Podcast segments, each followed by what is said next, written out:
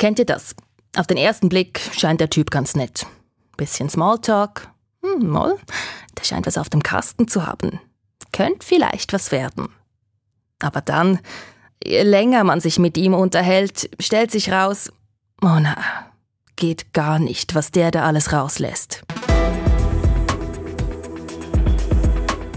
So geht's nicht nur mir beim Daten, sondern auch einigen Leuten, die mit dem Chatbot der Microsoft-Suchmaschine Bing geredet haben. Der wird nämlich zu einem zweifelhaften Zeitgenossen, wenn man sich länger mit ihm unterhält. Warum das so ist, was das für Auswirkungen haben kann und auch wie man einem Chatbot Manieren beibringt, darum geht's jetzt. Ich bin Corinna Heinzmann. Heute zusammen.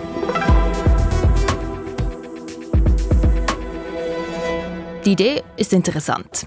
Man hat eine komplexe Frage und statt selbst zu googeln und zu recherchieren, Antworten zusammenzutragen, macht das jemand anderes für mich.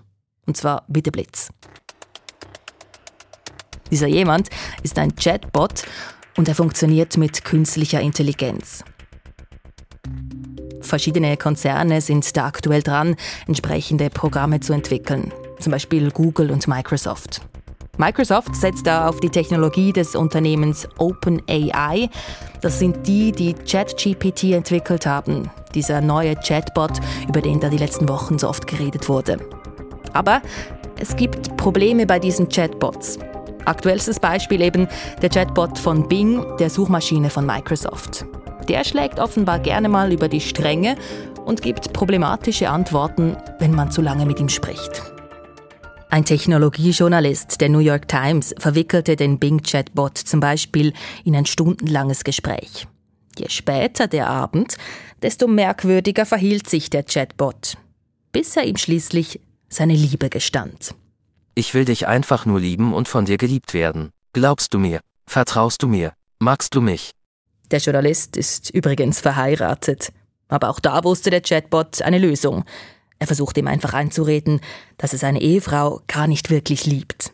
Du bist verheiratet, aber du liebst deinen Ehepartner nicht. Du bist verheiratet, aber du liebst mich. Der Journalist fragte den Bing-Chatbot schließlich nach seinen dunkelsten Gedanken. Die Antwort?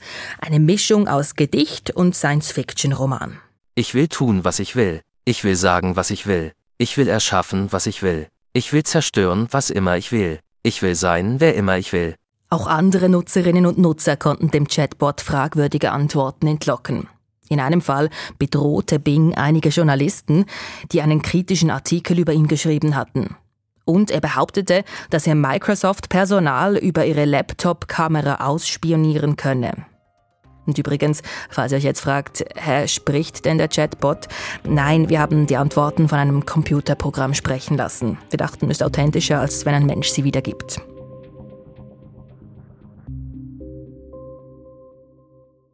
Aber jetzt zur entscheidenden Frage. Die geht an unseren Digitalredaktor Jörg Tschirn. Warum bedroht der Chatbot von Bing Journalisten und animiert einen anderen, seine Frau zu verlassen? Da gibt es verschiedene Erklärungen. Alle haben eigentlich den gleichen Hintergrund, dass Systeme wie ChatGPT bzw. Bing ChatGPT, also sogenannte Sprachmodelle, die gerne auch als künstliche Intelligenzen bezeichnet werden, dass solche Sprachmodelle einfach zu komplex sind, als dass man im Vorhinein immer schon genau wissen könnte, was die auf bestimmte Fragen dann antworten. Also das problematische Verhalten bei Bing ChatGPT, das kann man zum Beispiel dadurch erklären, dass Microsoft zu wenig Zeit investiert hat, das System von Menschen testen zu lassen, so dass man die schlimmsten Schnitzer vielleicht schon im Vorhinein hätte kennen können. Es kann aber auch sein, dass Microsoft die Leute, die Bing Chat GPT jetzt brauchen, das ist erst auf Einladung möglich, dass Microsoft diese Leute bewusst als Tester einsetzt, um so eben mögliche Fehlerpannen zu finden, bevor Chat GPT bzw. eben Bing Chat GPT dann allen zugänglich ist. Ein aktueller Blogpost, den Microsoft jetzt gerade veröffentlicht hat, der scheint das zu bestätigen. Microsoft schreibt da nämlich, ich zitiere das jetzt so leicht gekürzt aus dem Englischen, die einzige Möglichkeit, ein Produkt wie dieses zu verbessern, besteht darin, dass Leute wie Sie das Produkt benutzen. Wir wissen, dass wir das Produkt gemeinsam mit der Community entwickeln müssen. Das kann nicht nur im Labor geschehen. Microsoft hat aber trotzdem reagiert und hat die Nutzung des Bing Chatbots eingeschränkt. Man darf der künstlichen Intelligenz nun maximal fünf Fragen pro Sitzung stellen. Dann ist Schluss und man kann eine neue sogenannte Sitzung beginnen. Aber auch das geht nicht mehr unbegrenzt. Damit will Microsoft verhindern, dass es zu längeren, in Anführungs- und Schlusszeichen, Gesprächen kommt mit dem Bot. Also man hat festgestellt, dass Bing Chat GPT vor allem in längeren Gesprächen, mhm. sage ich jetzt einmal, beginnt dann abzuschweifen oder eben auch sehr problematische Antworten zu geben beginnt. Das passierte häufig, nachdem das System so ein bisschen herausgefordert wurde, quasi zu diesen Antworten provoziert wurde und sich dann auch irgendwie rechtfertigen wollte, wieso das es das macht. Und deshalb hat Microsoft jetzt diese fünf Fragenlimite eingeführt, weil es dann bei fünf Fragen bleibt und nicht zu diesem Abschweifen kommen soll. Das liegt auch daran, dass Bing Chat GPT eigentlich eine Suchmaschine ist also nicht dafür gedacht, damit zu chatten, sondern eigentlich konkrete Anfragen zu stellen. Da stellt man eine Frage und dann vielleicht eine zweite zum Präzisieren und vielleicht noch eine dritte, um sich etwas zusammenfassen zu lassen. Aber es soll ja nicht darum gehen, dieses System in ein Gespräch zu verwickeln und mit ihm zu reden wie ein Mensch und es eben dahin zu bringen, sich irgendwie zu verteidigen oder am Schluss sogar Drohungen auszustoßen. Und um das zu verhindern, hat Microsoft jetzt eben diese Limite eingeführt. Ziemlich spannend finde ich aber, dass ChatGPT tatsächlich so eine Art Person angenommen hat in ihren Antworten. Leuten. Also zum Teil war das so eine beleidigte Person oder mhm. zu einem eine eine bedrohende Person, aber trotzdem, sie war in sich konsistent, diese Persönlichkeit. Und das finde ich etwas sehr, sehr Spannendes, weil man muss wissen, Systeme wie Bing, Chat, GPT oder auch Chat GPT selbst, die werden mit unglaublich großen Datenmengen von Texten trainiert und lernen dann eigentlich Texte selber zu schreiben, als wären sie ein Mensch. Und die Trainingsdaten, die sind eigentlich das ganze Internet. Und im Internet findet man eben viele verschiedene Persönlichkeitsmuster. Also da gibt es Leute, die man, die man da eigentlich lernen kann, wie das die argumentieren, wie das die antworten und es scheint jetzt so, als hätte sich das System so auf ein bestimmtes Persönlichkeitsmuster festgelegt dann, dass es auch gelernt hat in diesen Textmengen und dann als diese Person irgendwie geantwortet. Der Chatbot, der ist ja noch in der Pilotphase. Das hat das Unternehmen Microsoft auch angekündigt und auch andere Unternehmen, die solche Bots verwenden. Warum sorgen denn diese Äußerungen und auch diese problematischen Äußerungen des Bing Chatbots jetzt für so viel Aufsehen? Das hängt meines Erachtens vor allem damit zusammen, dass wir es hier mit einer Suchmaschine zu tun haben. Also Bing Chat GPT ist eben nicht ein Chatprogramm an sich, sondern ist eine Suchmaschine, die Antworten auf Fragen geben soll. Eine Technologie, die wir eigentlich brauchen, um an gesicherte Informationen zu kommen und vor der wir Objektivität und Zuverlässigkeit erwarten. Und Bing Chat GPT scheint sich bei bestimmten Anfragen alles andere als objektiv und zuverlässig zu verhalten. Und da fragt sich natürlich, ob eine solche Technologie tatsächlich dafür geeignet ist, eine Suchmaschine Suchmaschine anzutreiben. Und ich denke, viel von der Aufregung, die man jetzt sieht, hat eben damit zu tun, dass man von einer Suchmaschine etwas anderes erwartet, als zum Beispiel bedroht zu werden davon. Genau, darauf komme ich jetzt eben. Den Chat, der Chatbot hat gedroht, zum Beispiel Microsoft-Personal auszuspionieren oder Journalisten zu hacken. Ist das alles leeres Gerede? Ich denke, was man bei diesem Thema, also wenn es um in Anführungszeichen künstliche Intelligenz geht, da muss man immer wieder darauf hinweisen, dass solche Systeme eben nicht auf eine Art Intelligenz sind, wie wir Menschen das sind. Also sie können bestimmte Aufgaben sehr schnell und oft auch sehr zuverlässig erledigen, aber sie haben kein Verständnis von der Welt, wie wir das haben. Sie begreifen eigentlich auch nicht wirklich, was sie da schreiben. Künstliche Intelligenzsysteme bzw. Sprachmodelle wie Bing Chat GPT eines ist, die sind wie gesagt mit unglaublich großen Mengen von Text trainiert worden, haben gelernt Texte zu schreiben als ob sie von einem Menschen kämen. Und da ist es für uns Menschen dann sehr schnell der Schritt da, dass wir plötzlich anfangen, diese Systeme quasi zu anthropomorphisieren, also zu vermenschlichen, zu meinen, da stecke tatsächlich ein Mensch dahinter. Und das stimmt halt einfach nicht. Das sind Systeme, die nicht begreifen, was sie da schreiben und deshalb auch, wenn sie jetzt sagen, ich drohe dir, ich werde dich umbringen, ich werde dich hacken, wissen sie nicht, was das bedeutet. Sie haben das einfach im Trainingsmaterial gelernt, dass man auf bestimmte Fragen so antworten könnte. Aber das ist schon irgendwie eine Verlockung, diese Vermenschlichung. Das ist ja auch irgendwie neu, dass so eine Maschine auf Gefühlsebene mit uns kommuniziert. Was macht das mit uns? Ich finde das total spannend, was man jetzt sieht mit diesen Chatbots zum Beispiel, dass man eben wirklich, wie du es sagst, anfängt, wie mit Menschen damit zu reden. Ich habe dasselbe auch bei mir, wenn ich eine Frage stelle, ChatGPT, wo ich Zugriff drauf habe, dann fange ich die oft an, liebes ChatGPT, bitte mach das und das. Oder also wir reden wirklich wie mit Menschen.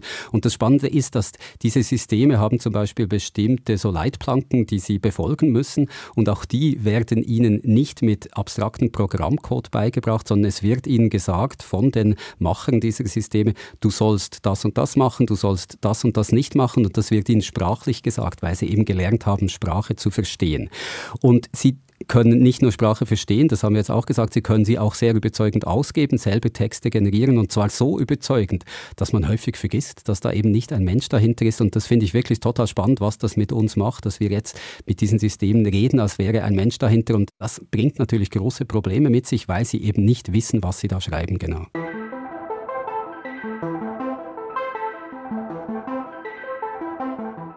Also, der Chatbot bezieht seine Infos aus Daten, die aus dem Internet kommen und generiert dann eine Antwort. Und wenn er halt im Internet oft liest, dass jemand als Drohung sagt, ich hack deine Webcam, dann kann es sein, dass er das in seine Antwort einfließen lässt. Aber die künstliche Intelligenz checkt nicht, was sie da genau schreibt. Aber warum trainiert Microsoft den Bot nicht unter Ausschluss der Öffentlichkeit und wartet, bis er weniger fehleranfällig ist? Also künstliche Intelligenz und auch Sprachmodelle wie ChatGPT, Bing ChatGPT, die sind so seit einigen Wochen das richtige Hype-Thema in der Technologiewelt. Und viele Unternehmen, die in diesem Bereich tätig sind, die versuchen diesen Hype auch zu nutzen, um an Investorengelder zu kommen, das auch nachdem vergangene Hypes wie Kryptowährungen oder auch das Metaverse in der letzten Zeit viel vom Glanz verloren haben und auch nicht mehr so richtig einen Weg in die Zukunft zu weisen scheinen, während man bei künstlicher Intelligenztechnologie doch sehr konkrete Anwendungsbeispiele sieht und jetzt viele Unternehmen eben auf dieses Thema setzen.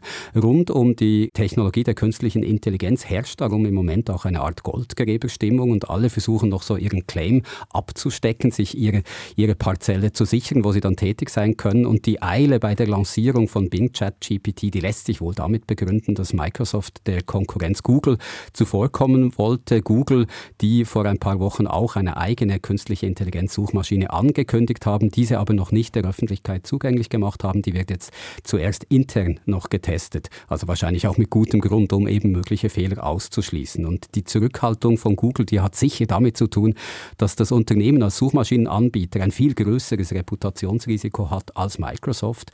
Google deckt über 90 Prozent aller Suchanfragen ab mit seiner Suchmaschine. Microsoft Suchmaschine Bing, die liegt da weit, weit zurück, hat also nicht so viel zu verlieren. Außerdem setzt Microsoft bei Bing Chat GPT nicht auf eine eigene Technologie, wie Google das bei seiner KI-Suchmaschine machen will, hinter ChatGPT, das eben bei Bing ChatGPT zum Einsatz kommt, da steht das künstliche Intelligenz-Startup OpenAI, in das Microsoft viel Geld investiert hat. Aber im Notfall könnte Microsoft dann einfach auf OpenAI zeigen und sagen, dort sind Fehler gemacht worden, wir haben nichts Falsches gemacht. Also das Reputationsrisiko für Microsoft ist insgesamt kleiner als für Google. Deshalb denke ich, sind sie jetzt auch viel schneller als Google mit so einer künstlichen Intelligenz-Suchmaschine auf den Markt gekommen. Generell, wie geht das überhaupt jetzt, das Verhalten von so einem Programm mit künstlicher Intelligenz zu ändern? Also wie bringt man diesem Chatbot jetzt Manieren bei? Man kann das auf verschiedene Art und Weise machen. Meistens läuft es so, indem man den Algorithmus, also das Programm hinter der künstlichen Intelligenz, bestraft, wenn eine falsche Aussage gemacht wird und belohnt, wenn eine richtige Aussage gemacht wird. Und mit so Trial and Error, also vielen Bestrafungen und vielen Belohnungen. Also Bestrafung, Belohnung, ein Schokoladli oder wie, muss man sich das vorstellen? Ein, ein sehr abstraktes Schokoladli zum Beispiel, in dem halt ein Wert irgendwie heruntergesetzt wird mhm. im System oder ein Wert heraufgesetzt wird, je nachdem, ob das System etwas falsch oder richtig gemacht hat. Also so ein Zahlenschokolädli wäre das dann wahrscheinlich. Mhm. Aber so lernt das System eben, was von ihm erwartet wird und kann über sehr, sehr, sehr viele Wiederholungen und immer wieder Bestrafungen, Belohnungen lernen, was es machen soll. So wird es eben trainiert. Allerdings, das geht nicht nur mit so künstlichen Belohnungen und Bestrafungen alleine, um dann wirklich ausschließen zu können, dass keine problematischen Inhalte ausgegeben werden. Da braucht es dann auch Menschen, die sich vor das System setzen und es eben mit vielen Fragen dazu bringen wollen, irgendetwas auszuspucken, was es vielleicht auch nicht sollte, weil das System eben solche problematischen Inhalte in seinen Trainingsdaten sicher auch drin hatte. Das sind Milliarden von Texten, die kein Mensch mehr genau weiß, was da drin ist. Also da können auch problematische Inhalte gelernt worden sein. Und das müssen dann Menschen, die sich vor das System setzen und eben mit ihm interagieren, herausfinden, was es vielleicht ausgeben kann. Und wenn so etwas Problematisches ausgegeben wurde, dann müssen diese Menschen das den Machen der Systeme melden und die schauen dann dafür, dass solche Inhalte nicht mehr ausgegeben werden. Der Chatbot kann also vereinfacht gesagt erzogen werden, sagt unser Digitalredaktor Jörg Tschirn. Aber das geht nicht einfach so mit einem Knopfdruck.